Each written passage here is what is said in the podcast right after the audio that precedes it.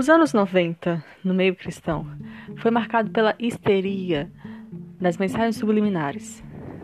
Quem não se lembra dos que ouviam músicas ao contrário, assistiam a filmes em slow motion ou tinham horror a certas marcas de produtos e até nomes de bandas musicais? Eu mesma tenho muitas histórias interessantes para contar sobre isso. Mas e se eu te dissesse que o sinal de fumaça, reconhecido na década de 90, era na verdade um indício de um incêndio tão real quanto qualquer outro? Nos minutos que se seguem, por favor, permita-se a me acompanhar nesse estudo sobre o material que a mídia nos dá e a tipologia envolvida. Minha missão é te ensinar a observar mais do que só o roteiro explícito da obra Fazendo isso, você não só vai ser capaz de analisar as produções por si só, como também vai entender o porquê de tantos remakes, finais decepcionantes e personagens tão aparentemente controversos nos filmes, séries, animações e etc. Não, não houve um lapso criativo no meio cinematográfico, nem a questão sobre a política do estúdio é tudo sobre a tipologia e a mensagem insistente que querem que nosso subconsciente capte. Isto é, se você permitir.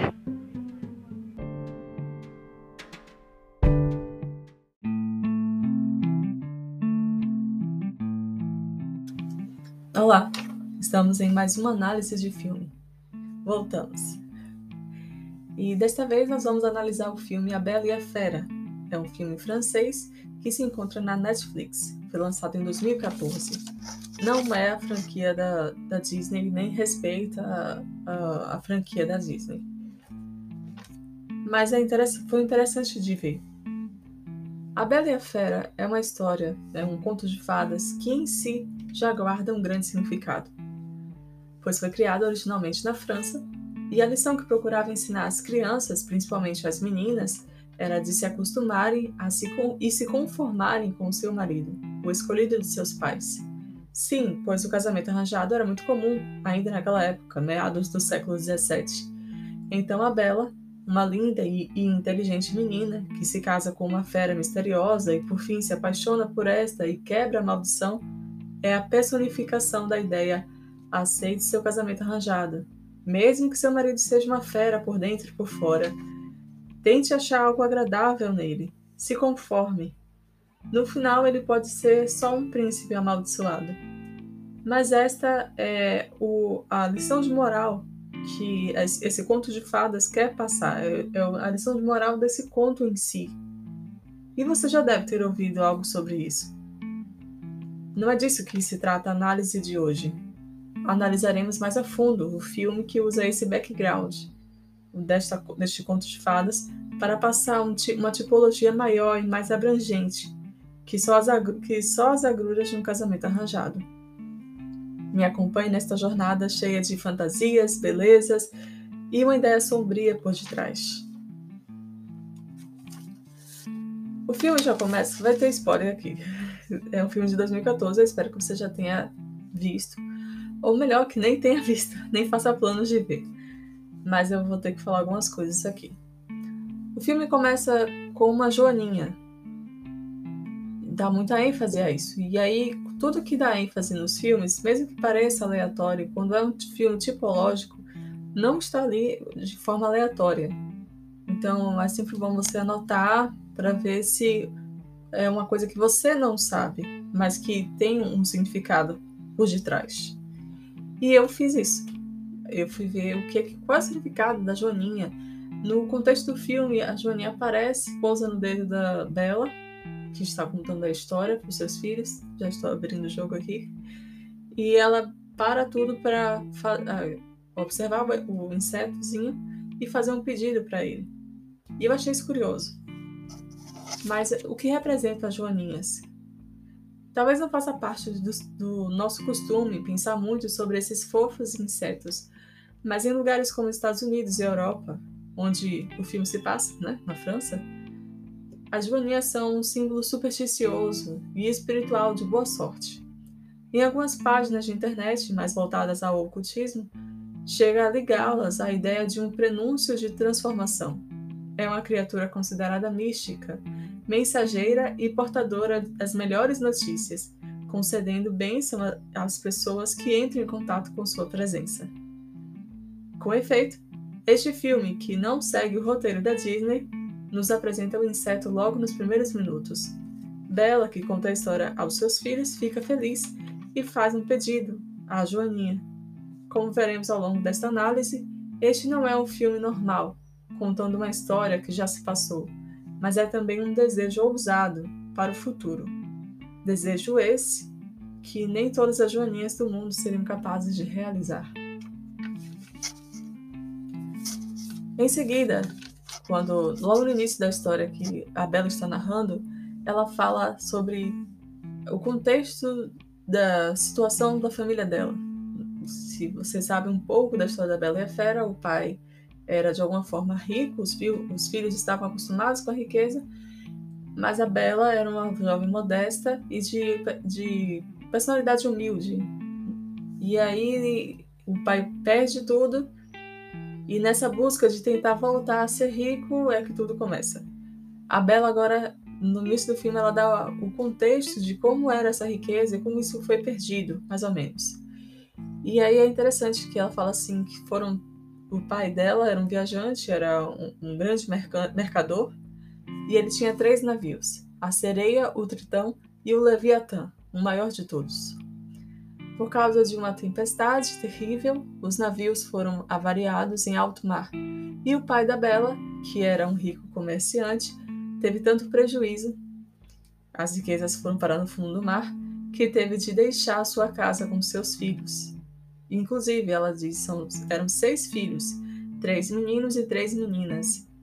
Você percebeu que o número três se repete muito aqui?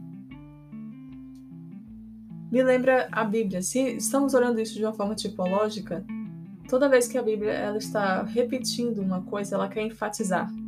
Por exemplo, não é sobre números, mas é a repetição que é para enfatizar.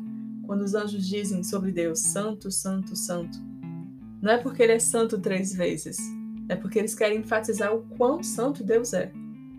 E aqui parece que o filme quer nos passar uma mensagem. O número três sempre volta, são três navios, são, são seis filhos, sendo que três, são três meninos e três meninas. O que que o número três fala para você? Para mim, deu a entender que me fez lembrar da terça parte dos anjos. Em Apocalipse 12, 3 a 9. Me acompanhe na sua Bíblia, se puder. Viu-se também outro sinal no céu, e eis um dragão, grande, vermelho, com sete cabeças, dez chifres e nas cabeças sete diademas. A sua cauda arrastava a terça parte das estrelas do céu, as quais lançou para a terra. E o dragão se deteve em frente da mulher que estava para dar à luz, a fim de lhe devorar o filho quando nascesse. Nasceu-lhe, pois, um filho varão, que há de reger todas as nações com cetros de ferro, e o seu filho foi arrebatado para, para Deus até o seu trono. A mulher, porém, fugiu para o deserto, onde lhe havia Deus preparado lugar para que nele a sustentem durante mil duzentos e sessenta dias. Houve peleja no céu. Miguel e seus, anjos, e seus anjos pelejaram contra o dragão. Também pelejaram o dragão e seus anjos. Todavia não prevaleceram, nem mais, se, nem mais se achou no céu o lugar deles. E foi expulso o grande dragão, a antiga serpente, que se chama Diabo e Satanás, o sedutor de todo mundo. Sim, foi atirado para a terra, e com ele os seus anjos. A terça parte dos anjos está aqui bem descrito em Apocalipse 12, 3, 3 a 9, foram os anjos de Deus que foram seduzidos para o lado de Satanás. Eles abriram mão de estarem nas cortes celestes para seguirem o seu, o seu líder, agora que seria o Satanás, o Lúcifer. É, e o Apocalipse identifica o dragão como a antiga serpente, o diabo e Satanás. Não há dúvidas. Até essa parte dos anjos se refere sempre, vai se referir a essa terça parte de anjos maus que estão hoje na terra servindo a ele e aos seus propósitos. Se você me acompanhar aqui, se tem paciência para isso, se você me acompanhou até aqui, né? Se tem paciência para isso, está acostumado a relacionar a figura do pai nos filmes a Deus. Mas neste em específico, a figura do pai, aqui o pai da Bela, aponta outra pessoa, o próprio Lúcifer, o dragão expulso do céu, com seus filhos, isto é, com um terço dos anjos que creram nele e acabaram por ter uma relação subalterna a ele. Neste filme, isso é retratado na relação do pai da Bela e seus filhos, os irmãos da Bela. Três meninos e três meninas.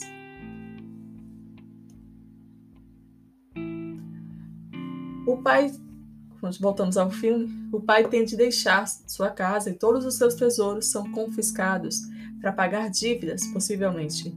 Né, o navio dele foi avariado e todos os navios foram avariados, todas as, as riquezas foram parar no fundo do mar. O maior tesouro vai conosco, o pai disse. Somos uma família de, orgulho, de orgulho e coragem. Vamos lutar juntos, como sempre fizemos. O pai tenta encorajar seus filhos. Ao serem expulsos do céu, Satanás e seus anjos tiveram de deixar tudo para trás também e andar errantes até encontrar um lugar para chamar de seu domínio, que é o nosso planeta Terra. Você consegue imaginar eles se animando com palavras semelhantes a essas? Nossa família sempre foi de orgulho e coragem. Vamos lutar juntos, como sempre fizemos. Voltando ao filme, Sereia, um dos navios, um dos navios dos pai, do pai que tinham se perdido e perdido toda a riqueza, e Bela diz que era o navio preferido da falecida mãe deles, foi encontrado à deriva, com suas mercadorias intactas. Eles estão salvos, podem voltar à vida de luxo de antes. Não será exatamente igual, mas um navio com todas as riquezas dentro foram, foi achado. Um, um brilho de esperança né, lampejou naquela família. Não sei se você já leu os livros História da Redenção e A Verdade sobre os Anjos, de Ellen White, ou já leu ambos. Mas, se não leu, deveria. Nestes livros, ela nos, ela nos traz um pouco mais do que passou com Lúcifer e seu grupo de rebeldes depois de serem expulsos do céu. Após vagarem pelo universo, pelos mundos não caídos, buscando a simpatia daqueles que os admiravam e não obtendo sucesso, eles vieram à Terra o planeta recém-criado por Deus, com ainda só dois habitantes. Nestes livros, a autora, por meio da revelação do Espírito Santo, nos diz que a ideia de tentar o casal a comer do fruto surgiu como uma tentativa dos próprios anjos caídos voltarem ao céu e obter o perdão de Deus, negligenciado por eles até então. Eles raciocinaram, raciocinaram que Deus, sendo tão amoroso, não poderia mesmo destruir suas criaturas recém-formadas. Ele daria um jeito, as perdoaria de alguma forma. E neste perdão, nesta anistia, Lúcifer e seus anjos planejavam embarcar para reaver os lugares altos de glória do qual foram destituídos ao serem expulsos do céu. Mas o empreendimento falhou e o perdão foi concedido à humanidade apenas, graças ao sangue de Jesus. Lúcifer e seus anjos já haviam desperdiçado séculos, ou quem sabe até milênios de, de graça. A cena deste barco encontrado, com suas riquezas intactas, parece prefigurar este momento em que as falsas esperanças dos anjos caídos foram terrivelmente frustradas. Sim, frustradas. Após derrotar seu, voltando ao filme, após derrotar seu último inimigo, o belo jovem retorna à sua casa triunfante, aclamado pelo seu povo. Um novo romance, meu irmão? Melhor ainda, é uma obra-prima.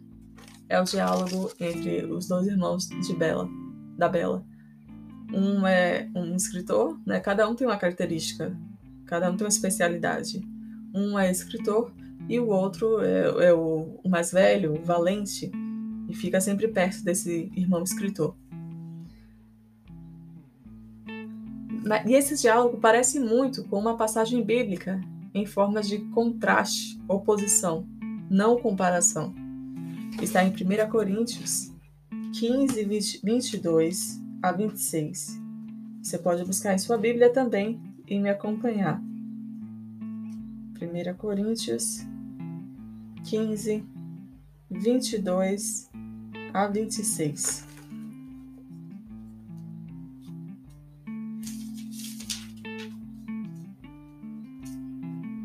Porque assim como em Adão todos morrem, assim também todos serão vivificados em Cristo, cada um, porém, com sua própria ordem. Cristo, as primícias, depois os que são de Cristo, na sua vinda. E então? E então virá o fim. Quando ele entregar o reino ao Deus e Pai, quando houver destruído todo principado, bem como toda potestade e poder, porque convém que ele reine até que haja posto todos os inimigos debaixo dos pés. O último inimigo a ser destruído é a morte. Você entendeu certo? Enquanto Paulo nos traz aqui o triunfo de Cristo, o filme celebra o triunfo de Satanás, recebido de volta no céu como um herói corajoso e valente. É essa história aqui que o irmão da Bela está contando, está tentando contar era baseado naquela esperança de que eles seriam ricos novamente e na tipologia que os anjos maus seriam aceitos no céu novamente. Mas eles não seriam aceitos com o coração humilde, é, reconhecendo que erraram. Eles, ser, eles dariam um jeito de voltarem como heróis, sendo aclamados. Olha, eu fiz o que eu quis e ainda voltei. Era esse era o espírito que estava movendo eles. Voltando ao filme, mas, mas Bela não ficou feliz. Ela preferia muito mais ficar no campo. Quando eles perderam tudo que eles tinham, eles tiveram que ir para uma casa simples do campo. Ao que o pai lhe disse: Nós viemos para cá para esconder nossa desgraça, mas aqui não é o nosso lugar.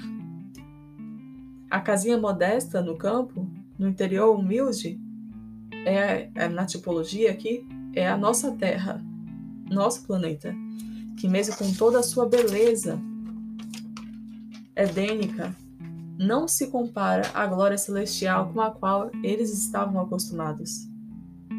Eles só vieram para cá para procurar um terreno para ficarem, um, um lugar onde Satanás pudesse reinar e para esconder sua desgraça, porque nenhum outro anjo estava caindo mais e nenhum outro planeta dos seres não caídos criados por Deus estava querendo é, participar do reino dele.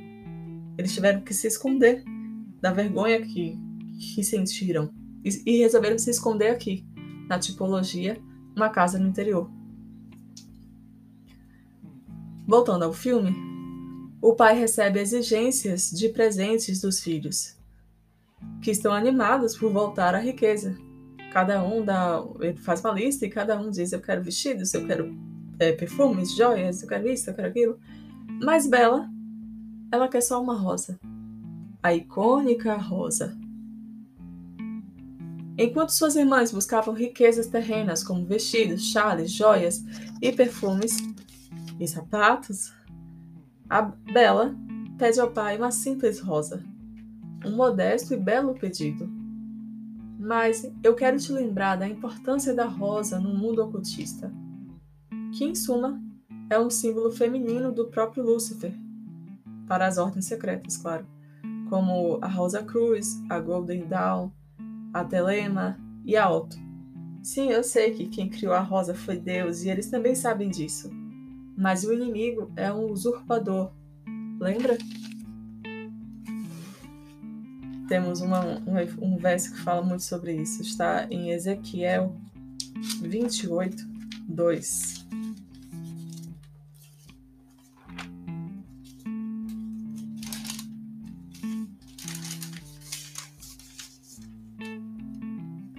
Filho do homem, dize ao príncipe de Tiro: Assim diz o Senhor Deus: Visto que se eleva o teu coração e dizes: Eu sou Deus, sobre a cadeira de Deus me assento, no coração dos mares, e não passas de homem, e não és Deus, ainda que estimas o teu coração como se for o coração de Deus.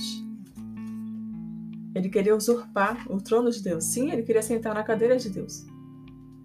Assim como ele fez no princípio de toda a, essa guerra cósmica do bem contra o mal, é, ele continua fazendo. Ele continua usurpando as coisas que Deus criou e, e tomando o título para si mesmo. Jesus, Jesus, um dos títulos de Jesus é a Rosa de Saron, Satanás também tem, usa a rosa como título para ele. Por isso que ela é tão importante nessa história. A lenda traz essa história. Não sei se a lenda traz, mas os filmes da Disney, o filme da Disney traz, e esse filme também ela é muito importante. Voltando ao filme. Mas o pai da Bela descobre no porto que o navio e toda a carga não pertencem mais a ele. Foi tudo tomado pelas cartas de crédito que, que ele tinha pedido emprestado antes. Injusto, né? Pois é. O que será que significa isso? Abra logo sua Bíblia em Gênesis 3, 15. Gênesis 3, 15 diz assim: Porém, inimizade entre ti e a mulher, entre a tua descendência e o teu descendente. Este te ferirá a cabeça e tu lhe ferirás o calcanhar. A primeira vez que a mensagem do Evangelho foi pregada à humanidade está aqui, em Gênesis 3,15. Se isso não está marcado na sua Bíblia, deveria estar. Ellen White diz em seu livro Patriarcas e Profetas que as simples, mas profundas palavras desta sentença divina foram totalmente entendidas por Satanás ali mesmo no Éden. A humanidade não seria abandonada ao pecado, nem a terra pertenceria a Lúcifer para sempre. Isso é mostrado nesta parte do filme. O que supostamente era do pai da Bela foi tomado e completamente confiscado pelas autoridades do porto, como pagamento de cartas de crédito. A dívida paga por Jesus, com seu próprio, com seu próprio sangue, tomando, tornando a terra domínio de Deus novamente não mais de Satanás e seus anjos. Ou seja, a, a esperança deles foi frustrada.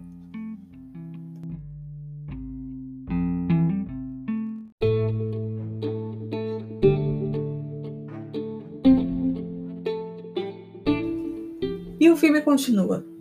Conhecemos agora o vilão, o nome em francês Perducar, com uma medonha cicatriz que corta o rosto de um lado a outro.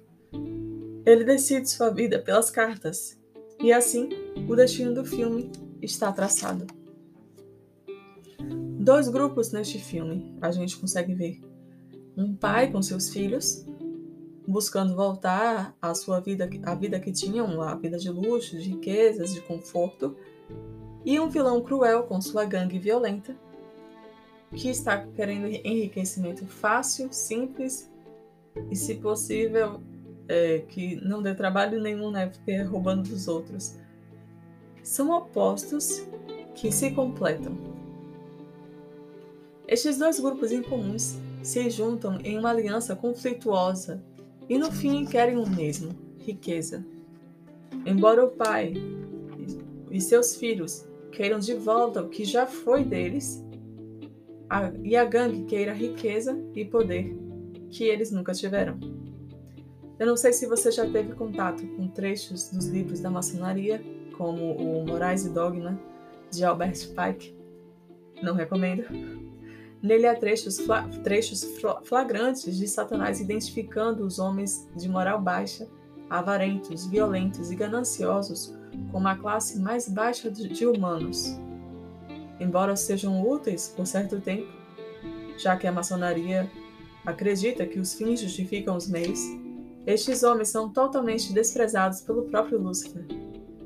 Isso parece bem claro nesta parte do filme, onde mostra os dois grupos em oposição, violenta.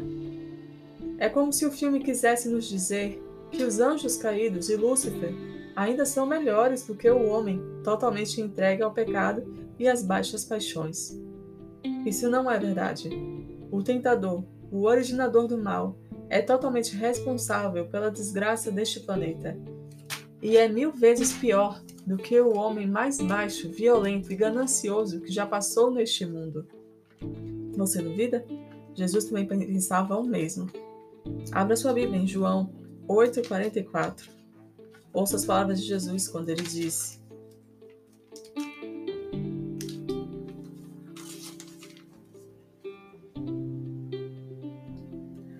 Vós sois do diabo, que é vosso pai, e quereis satisfazer-lhe os desejos. Ele foi homicida desde o princípio e jamais se firmou na verdade, porque nele não há verdade. Quando ele profere mentira, fala do que lhe é próprio, porque é mentiroso e pai da mentira.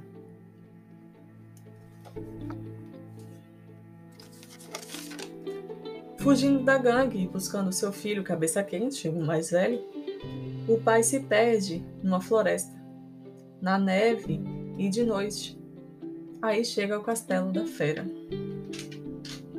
Preste atenção, porque a partir de agora o filme vai nos apresentar mais uma personalidade de Lúcifer.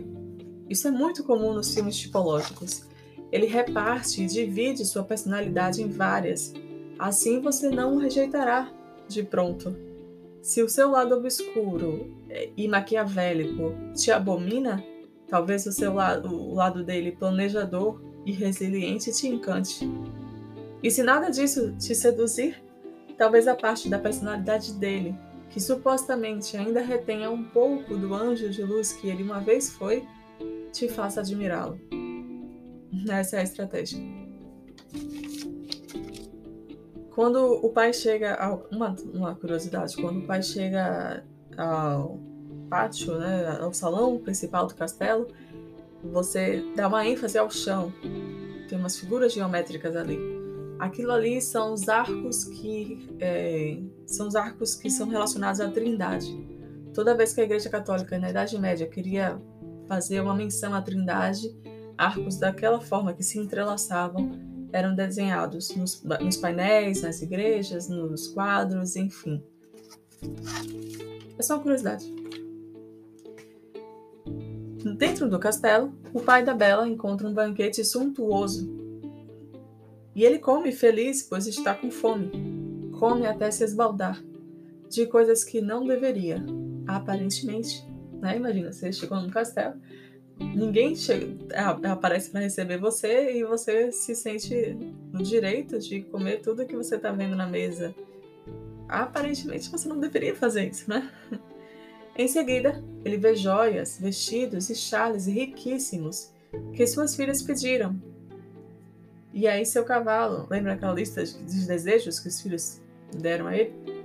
Seu cavalo, que ele tinha se ferido no meio do caminho e ele teve que abandonar o cavalo na neve. Seu cavalo aparece na porta, com curativos. Tudo está propício para ele levar aqueles tesouros para casa, que apareceram misteriosamente. Até a rosa que a Bela pediu, ela está no jardim, o jardim das tentações. Esta parte do filme é uma clara referência às, tenta às tentações que enfrentamos. Quanto mais queremos uma coisa ou quanto mais precisamos de algo, fica mais difícil de resistir quando ela aparece de mão beijada para nós, mesmo que seja no castelo amaldiçoado da fera, o castelo do príncipe amaldiçoado deste mundo. E ele sabe disso. A fera aparece e diz que, pela rosa, o pai deve voltar, tendo um dia para se despedir dos filhos. Uma vida por uma rosa, a fera diz. E bastará dizer ao seu cavalo, mais que tudo no mundo, e o cavalo saberá o caminho de volta ao castelo. Se desobedecer, então a fera matará a todos, um por um dos filhos do pai da, da Bela. Ao espectador pode parecer irrazoável que a fera dê tanto valor a uma simples rosa quando deu tesouros aparentemente mais valiosos ao pai da Bela, não é? Como as joias, os vestidos no castelo, mas é porque a rosa é um símbolo, o símbolo ocultista para o conhecimento e a elevação transcendental do homem, por parte do próprio Lúcifer. Ele está dizendo que o conhecimento que ele tem como um, um, anjo de luz, que uma vez ele já foi, ele pode passar isso para um ser humano, né? E isso vale mais do que qualquer tesouro nesta terra, ele diz, né? Esse tipo de conhecimento passa desapercebido pelos homens comuns, só é valorizado por pessoas de caráter e intelecto nobre, preciosos, preciosos das forças das trevas. Sendo assim, agora parece plausível que a rosa custe o preço de uma vida, não? Ele não quer qualquer pessoa tendo acesso ao conhecimento dele, ele não é como Jesus. Quem tiver sede, bem água e, e beba, é, bater, abrir-se-vos-á, buscar e achareis, porque todo aquele que, que busca encontra, e, e o que bate é, será aberta a porta. Satanás não é como Jesus, ele não abre seus conhecimentos para qualquer um. Ele não quer uma pessoa que ele considere rude, inferior, acessando aos conhecimentos maravilhosos que supostamente ele tem. Ele quer o melhor, o supra-sumo da humanidade. Por isso ele faz esses testes de você, o que você abre mão para ter este conhecimento. Bela então se prepara para fugir e, toma, e tomar o lugar do seu pai no encontro com a fera. Quando ela percebe que, por causa de uma, da, do presente dela, e só por causa do presente dela, o pai dela vai passar o resto da vida longe deles, num castelo com uma fera horrível. E aí ela fala pro cavalo, né, mais que tudo no mundo. E aí ela é direcionada para o castelo da fera. O caminho para chegar lá é difícil. Galhos com espinhos, como espinhos, cortam sua pele. Mas um clarão ilumina tudo, e logo ela está em um castelo verdejante.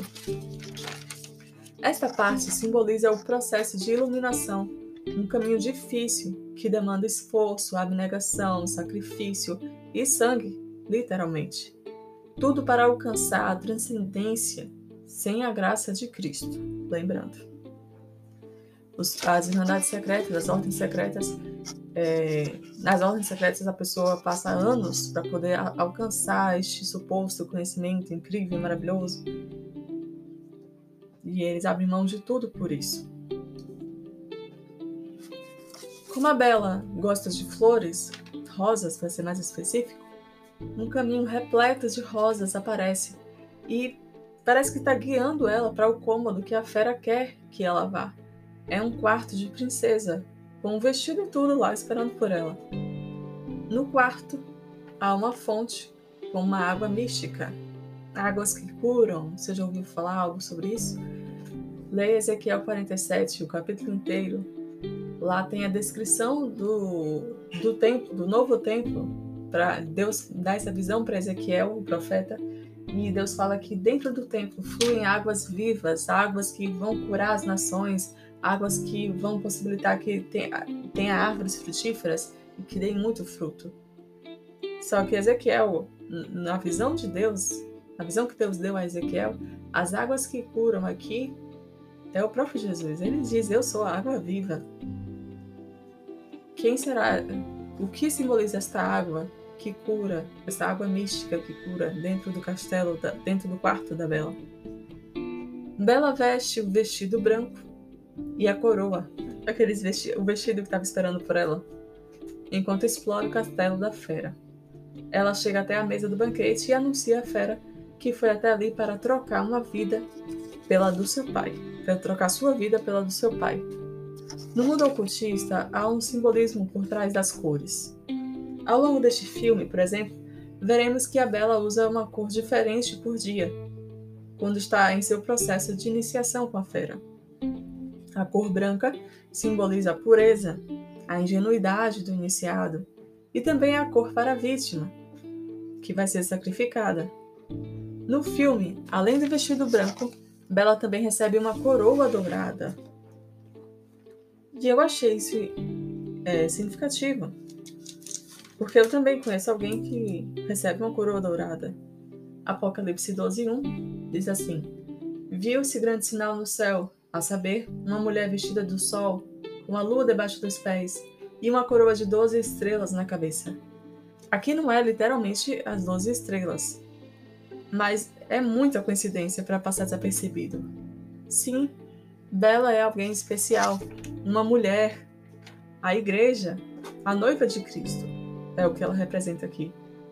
Mas a fera aqui não simboliza Jesus. Jesus não é a fera para ser domada pela igreja cristã.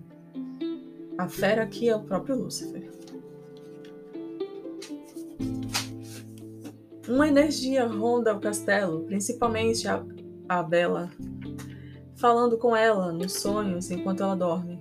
Bela é orientada a atravessar um espelho a fonte das recordações. Ela vê acontecimentos do passado. O que aquele castelo e a fera eram antes da maldição. E aí ela vê um príncipe cheio de amigos, caçador que era casado com uma doce e meiga mulher que ama os animais. Sabemos que o orgulhoso príncipe é apaixonado por sua esposa, mas persegue uma corça dourada por anos, o que parece afligir o coração da sua esposa. Ela faz ele prometer que parará de caçar o animal, com a condição de que ele pediu, que ela lhe dê, lhe dê, lhe dê um filho. Este momento, no, no passado da fera, parece se referir aos tempos de glória de Lúcifer. Ele era honrado e respeitado como um príncipe. Um príncipe? Ele era só um anjo, você pode me dizer. Vamos abrir a Bíblia? Isaías 14, 12. Diz assim: Como caíste do céu, ó estrela da manhã, filho da alva, como foste lançado por terra, tu que debilitavas as nações. E aqui está falando claramente de Satanás. Mas usa a figura usa a figura do príncipe de Tiro, do rei de Tiro. Não que Satanás seja um, um rei ou que já realmente foi um príncipe, mas a, o título de príncipe é diferente do na Bíblia é diferente do nosso.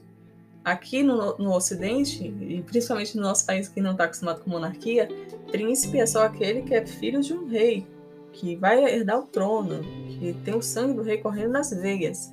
Na Bíblia, príncipe é toda pessoa, todo líder que se destaca, que é honrado, que recebe as, as glórias, que é um herói de guerra. Na época de juízes, eles diziam os príncipes das tribos, não é? Eram os líderes que se destacavam. O, e aí a gente, sabe que esse passado da fera, que, que é deixa escancarado que a fera é um tipo de Satanás, né? Se você já não foi convencido, aqui estamos para te reafirmar isso. Agora, com o vestido verde, que simboliza a esperança, Bela explora os limites do castelo, a sua prisão. Por causa do sonho que teve, ela sabe que tem de seguir uma corça, e o animal encantado a leva a um caminho de flores, um esconderijo entre os arbustos, uma estátua de uma mulher com uma flecha dourada no peito. Bela a reconhece como uma princesa, a mulher da fera antes dela, a que aparece em seus sonhos. Resista, o, é, resista o quanto quiser. Você será minha, a fera diz a num diálogo que terminou de forma desastrosa. Resista o quanto quiser, você será minha. Aqui essas palavras parecem ser mais do que uma fala apaixonada de uma amante obcecada. Do ponto de vista tipológico, é uma clara e direta ameaça de Satanás à igreja. Ela não pertenceria mais a Cristo, e sim a ele, a fera amaldiçoada. Resista o quanto quiser, né? Resistir à tentação e ela fugirá de vós. Resista o quanto quiser.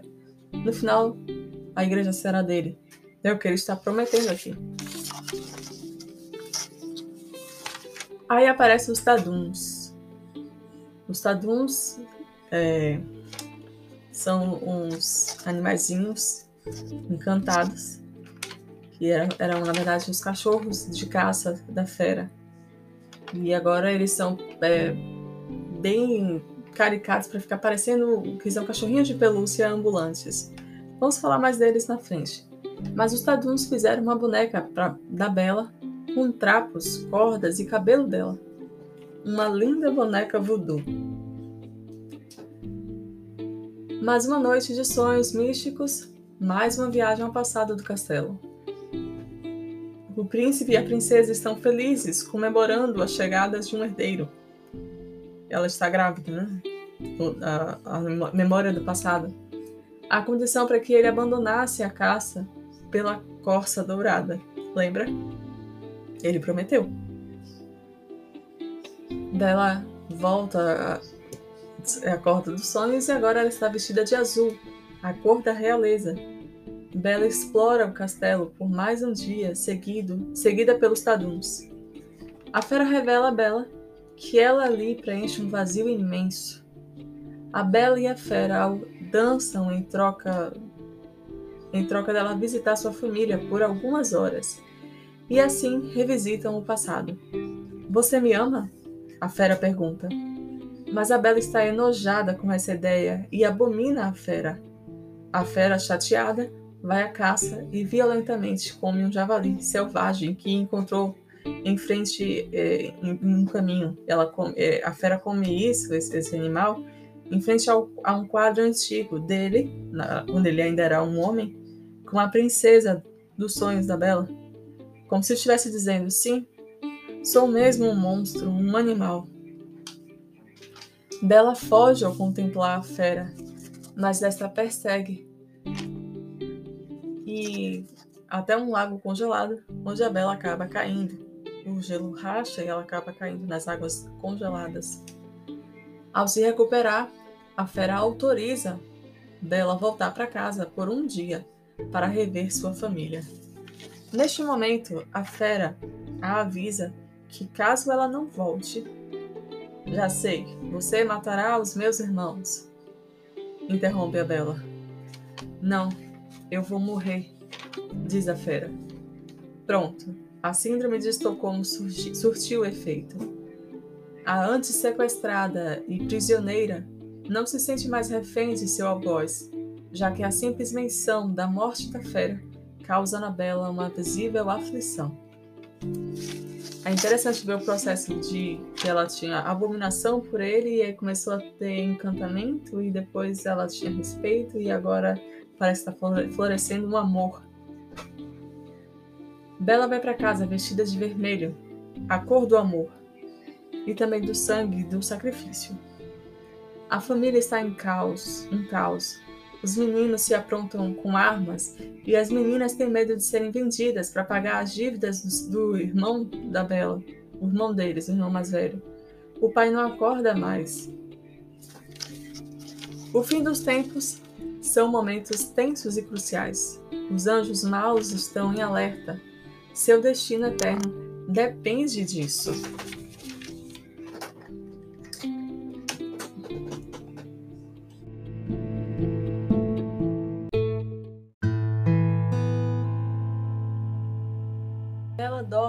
E sonha com o passado. Mais uma vez. Vê que o príncipe quebrou sua promessa. Ele persegue a costa dourada, atirando uma flecha em seu coração. A Costa se transforma em uma mulher, a princesa do príncipe, a esposa dele. Ela diz que era uma ninfa da floresta e que foi permitido a ela ter a aparência humana para saber o que era amor. Isso me parece muito com um trecho de Filipenses 2, 6 a 8, onde Paulo diz: Pois ele, subsistindo em forma de Deus, não julgou como usurpação o ser igual a Deus Antes, a si mesmo se esvaziou, assumindo a forma de servo, tornando-se em semelhança de homens e reconhecido em figura humana. Agonizando nos braços do príncipe, a ninfa da floresta diz: Pai, Deus da floresta, poupa o meu amado. Ele encheu a sua filha de amor eterno. Pai, poupe-o. O dia vira noite exatamente como na crucifixão. Você sabia disso? Que o dia virou noite na crucifixão de Jesus? Está lá em Mateus 27, 45.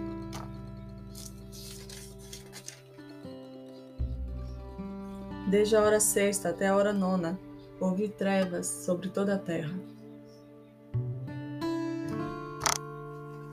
Era de dia essa hora sexta, era é, por meio de meio-dia.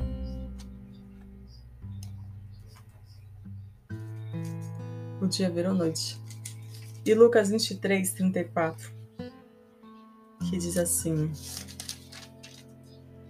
Esse você conhece. Contudo, Jesus dizia: Pai, perdoa-lhes, porque não sabem o que fazem. Então, repartindo as vestes dele, lançaram sortes. Pai, perdoa. Sim, o filme está dizendo aqui. Você achou parecido com a fala da, da ninfa que está morrendo? O filme está dizendo aqui que Jesus clamou pelo perdão de Satanás na cruz e não pelos homens que o crucificavam. Sim, o filme comparou Jesus a esta doce princesa ninfa. Está sugerindo que Jesus amava Lúcifer assim tão ternamente e que por engano, que foi por engano que Lúcifer o matou na cruz, porque o confundiu com uma corça, uma caça, um alvo. Em suma, o sacrifício de Jesus na cruz não, te, não teve nada a ver com a humanidade, mas sim com Lúcifer e os anjos. Segundo o filme, claro.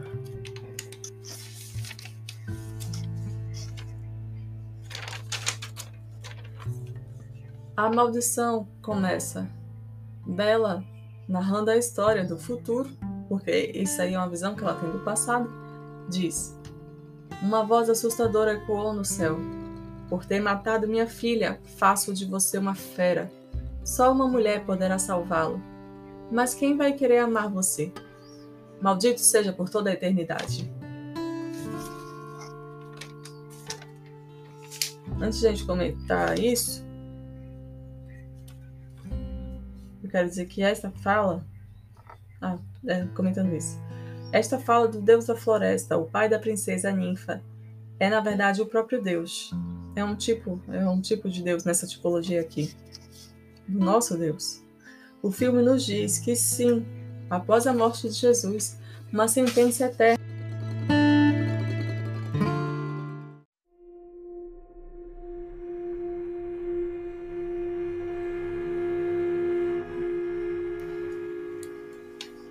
Esta fala do deus da floresta, o pai da princesa ninfa, é na verdade o próprio Deus falando, na tipologia aqui. O filme nos diz que sim, Após a morte de Jesus, uma sentença eterna, uma condenação eterna foi lançada em Satanás e seus anjos, a morte eterna, pelo lago de fogo e enxofre. Mas haveria ainda um meio de escape, uma esperança para eles, mesmo que pequena. E aqui é de supostamente uma mulher amá-lo. Aí entendemos a fixação de Satanás com a mulher, que é a igreja. Ela tende a amá-lo, para que a maldição se quebre e ele deixe de ser uma fera. Mas isso é só uma mentira, ele já está condenado, sem condições de salvação. Mateus 25, 41 nos diz isso, diz isso muito bem. Mateus 25, 41 diz assim: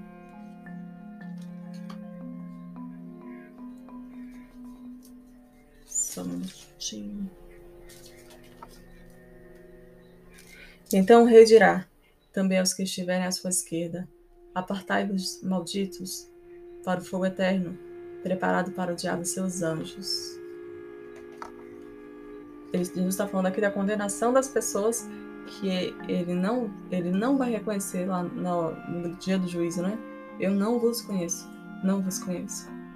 Podem ir para a condenação que já está preparada para Satanás e seus anjos. Sim, o lago de fogo e enxofre é para Satanás e seus anjos não era para a humanidade. Para a humanidade era o perdão de Deus, o sacrifício de Jesus, o sangue de Jesus. Mas é muito triste, muitos estão escolhendo a condenação eterna que só pertence a Satanás e seus anjos. A troco de quê? A troco de nada. Os irmãos da Bela fazem um acordo com o vilão, com o Perducar, que já levou toda a riqueza que o pai trouxe pelas dívidas do irmão mais velho. Lembra os tesouros que a, a fera deu ao pai? Perducar levou tudo para pagar as dívidas, porque o irmão mais velho era viciado em jogos. Eles estão indo ao castelo da fera, roubar tudo que estiver lá, e assim salvar a família da Bela dessa, dessa é, constante desse, dessa perseguição né, que esses bandidos fazem com a família dela. O vilão leva sua cartomante porque é apaixonada. Ela prevê perigo por toda parte. Mas o vilão nem sequer sabe, nem, nem quer saber, ele está enfeitiçado pelos tesouros da fera.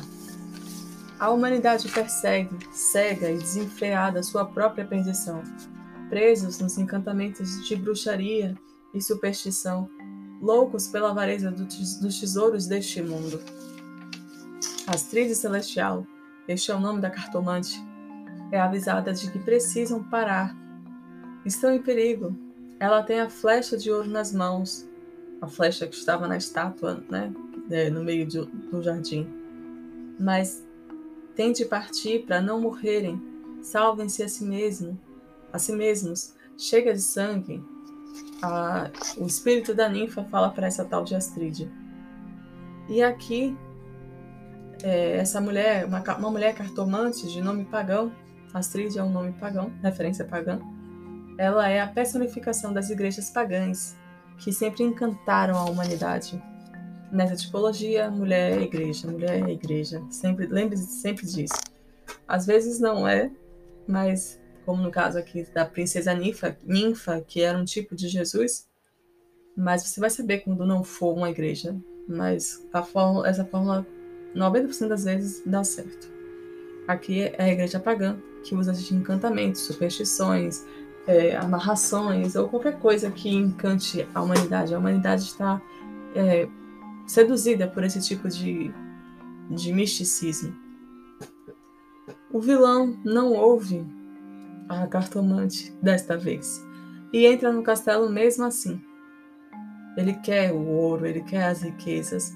Os homens, como selvagens, os, os homens da gangue dele, depredam o castelo todo em busca de suas riquezas. É uma coisa grotesca de se ver. Eles não se encantam, eles não se sensibilizam com toda aquela riqueza, com a, a arte que está ali, as formas, as esculturas. Eles não se sensibilizam, eles depredam tudo. São como animais. E aqui é como se o próprio Lúcifer estivesse justificando o porquê de não abrir seu conhecimento iluminado, restrito só à alta classe das sociedades secretas deste mundo. Ele, por que, que ele não pode é, abrir isto para toda a humanidade? Os homens baixos de paixões animalescas não saberiam, saberiam valorizar e respeitar seu castelo encantado de riquezas e saber. Eles são como animais. Eles são as verdadeiras feras. O filme parece que está pedindo para você reconhecer isso. E é como se Satanás estivesse dizendo: Olha, eu não sou pior, pior dos pecadores deste mundo os seres humanos caídos tem seres humanos, seres humanos caídos que são bem piores do que eu. Bela vai ao castelo sem a ajuda mágica do cavalo, né? O cavalo foi levado para que eles pudessem, o, a gangue de carro pudesse encontrar o caminho para o castelo da fera. E no caminho dos arbustos, ela passa pelo caminho dos arbustos que a corta novamente. Depois de saquearem o castelo, os vilões são surpreendidos pelos gigantes de pedra. Os gigantes atacam sem dó, sob comando da fera. Se você já teve o desprazer de assistir o infame filme de Noé e entender bem o seu roteiro luciferiano, sabe que monstros de pedra se referem aos anjos caídos, mais especificamente ao círculo mais próximo de Satanás, seus generais. Eles é que, ao final da história deste mundo, antes de Jesus voltar, se levantarão e se mostrarão à humanidade sob as ordens do próprio príncipe das trevas. Vai ser um momento terrível na história deste mundo. Na luta, a fera acaba com uma flecha no peito. O sol aparece, o nevoeiro que sempre estava rondando o castelo vai embora Toda a maldição parece que se vai com o castelo. O vilão e a cartomante fogem para se esconder. Eles fogem não dos gigantes de pedra, não da, da, da neblina que está indo embora. Eles não estão fugindo por causa do tremor da terra, eles estão fugindo por causa do sol que aparece. O sol que aparece radiante no céu. Isso te lembra alguma coisa? Apocalipse 6, 14 a 17. Diz assim: 6, 14 a 17.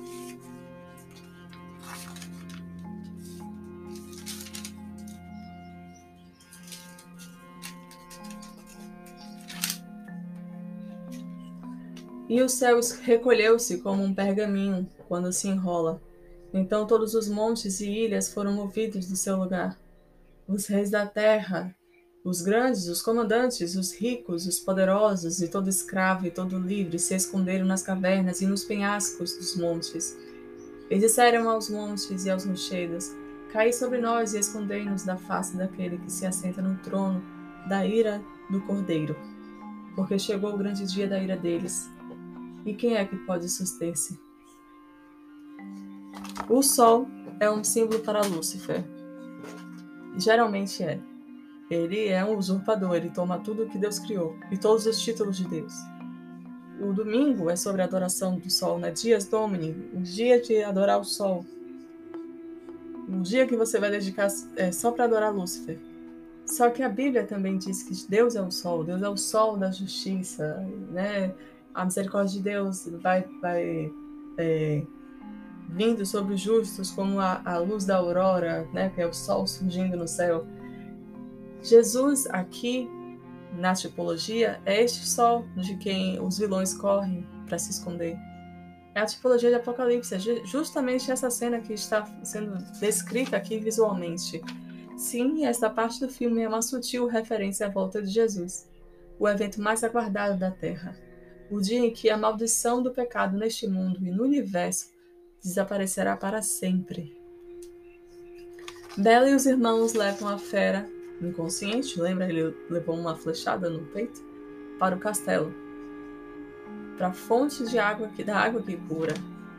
Bela tira a flecha do peito da fera. A fera acorda e pergunta a Bela se com paciência ou força do hábito ela poderá poderia amá-lo. E ela diz: Eu já te amo. Você percebeu que só a Bela diz que ama? Não se engane. Satanás não ama ninguém, nem mesmo seus próprios anjos caídos. Ele persegue obcecadamente o amor da igreja, mas não porque a ama. Lembre-se disso. A maldição finalmente chegou ao fim no filme, e o vilão tem uma morte horrível e dolorosa. Quero perducar a propósito. E a fera, que era só um príncipe amaldiçoado, volta a ser homem uma estátua de sátiros. É, a câmera sobe e, e, flagra durante alguns segundos. Flagra não, ela dá, um, dá um, um close durante alguns segundos. É uma estátua de sátiros que você nunca tinha visto ali antes, que parece olhar a cena com prazer e felicidade. A cena da fera é, voltando a ser homem, é, quebrando a maldição. Para você não esquecer de que de quem o filme se trata. Os verdadeiros os sátiros são parte da mitologia, mas eles também é um tipo de demônio. Nós é, do Ocidente nós importamos a, até as características do imaginário cristão para Satanás, nós importamos dos sátiros. Os cascos nos pés, né, casco de bode, os sátiros tinham, os chifres, ele também tinha, e é, a, a, barba, até a barba, geralmente eles eram homens, homenzinhos barbudos. Os sátiros são figuras demoníacas. Foram criados no imaginário grego para isso.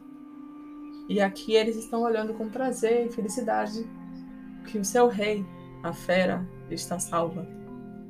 Salva no termo deles, né? Claro. Não porque está arrependida de forma nenhuma. Os verdadeiros vilões eram os homens vulgares e bestiais. Era Perducá e sua gangue. Eles eram as verdadeiras, as verdadeiras feras, não Satanás e seus anjos.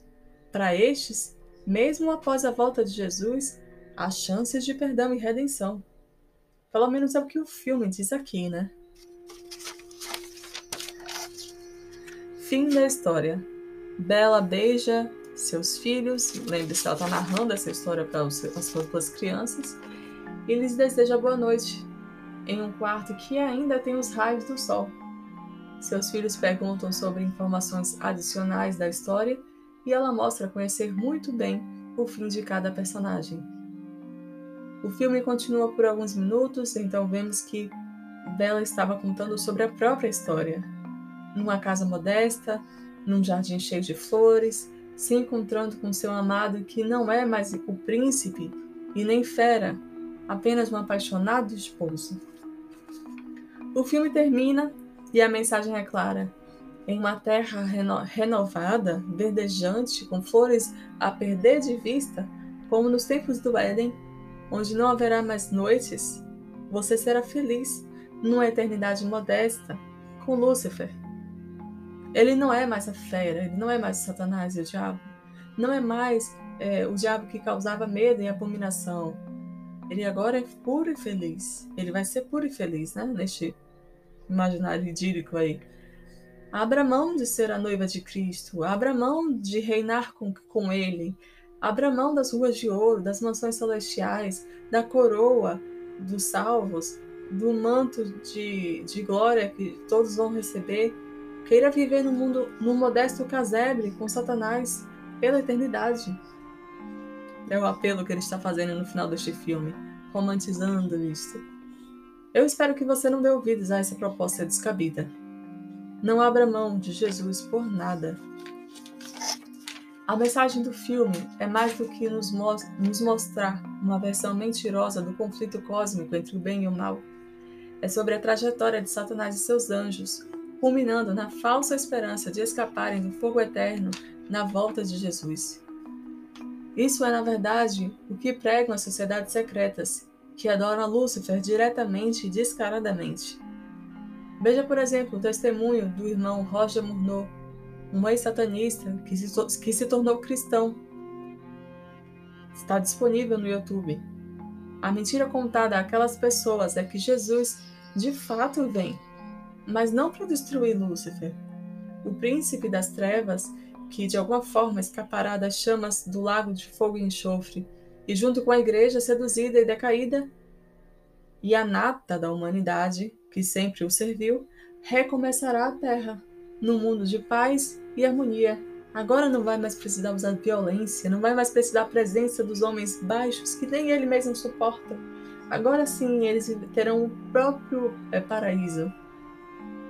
Essa é a mentira que eles contam lá.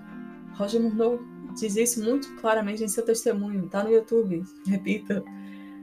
Jesus restaurará a terra, como era no princípio, e a abandonará aqui ao domínio eterno de Lúcifer e seus anjos. É o que eles esperam.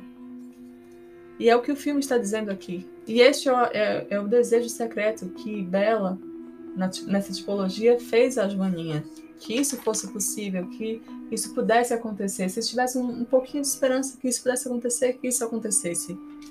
Mas esta é uma falsa esperança, uma mentira completa.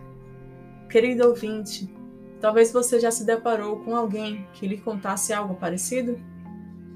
Uma teoria que parecesse um pouco com essa que eu te disse? Não aposte sua salvação eterna nisso. Isso nunca acontecerá. Jesus não morreu, não enfrentou a, o perigo, da, o risco de morrer eternamente. Porque sim, não sabia qual era a extensão do pecado. Ele podia, mesmo Deus, poderia ficar morto para sempre ele não enfrentou esse risco para depois abandonar essa terra aqui para quem introduziu o pecado neste mundo. Isso não tem lógica. Apocalipse 21, 1 a 4 te diz um, um final bem diferente e muito mais bonito e romântico do que esse final do filme da Bela. Olha como é o final que Jesus está prometendo para você. Vi novo céu e nova terra, pois o primeiro céu e a primeira terra passaram, e o mar já não existe. Vi também a cidade santa e a nova Jerusalém, que descia do céu da parte de Deus, ataviada como noiva, adornada para o seu esposo. Então ouvi grande voz, vinda do trono, dizendo: Eis o tabernáculo de Deus com os homens. Deus habitará com eles. Eles serão povos, povos de Deus, e Deus mesmo estará com eles. E lhes enxugará dos olhos toda lágrima, e a morte já não existirá. Já não haverá luto, nem pranto, nem dor porque as primeiras coisas passaram. Jesus vai fazer deste mundo o seu QG. O centro do universo, o seu trono vai ficar aqui neste planeta, renovado, restaurado, com todos os salvos eh, ressuscitados, felizes eternamente. Não tem espaço para Satanás e seus anjos, nem para a nata da sociedade secreta deste mundo. Não tem espaço para quem não, não pediu perdão pelos pecados, não se arrependeu de fato, para quem ainda mantém o seu, o seu caráter orgulhoso, para quem não submeteu as suas paixões ao caráter perfeito de Cristo, não tem espaço. Não deixe que te engane com essas falsas, é, falsas alegações, falsas esperanças de um futuro com Satanás. Não há futuro para ele. O futuro é o lago de fogo e enxofre e ele sabe disso. Mas o seu futuro pode ser com Jesus.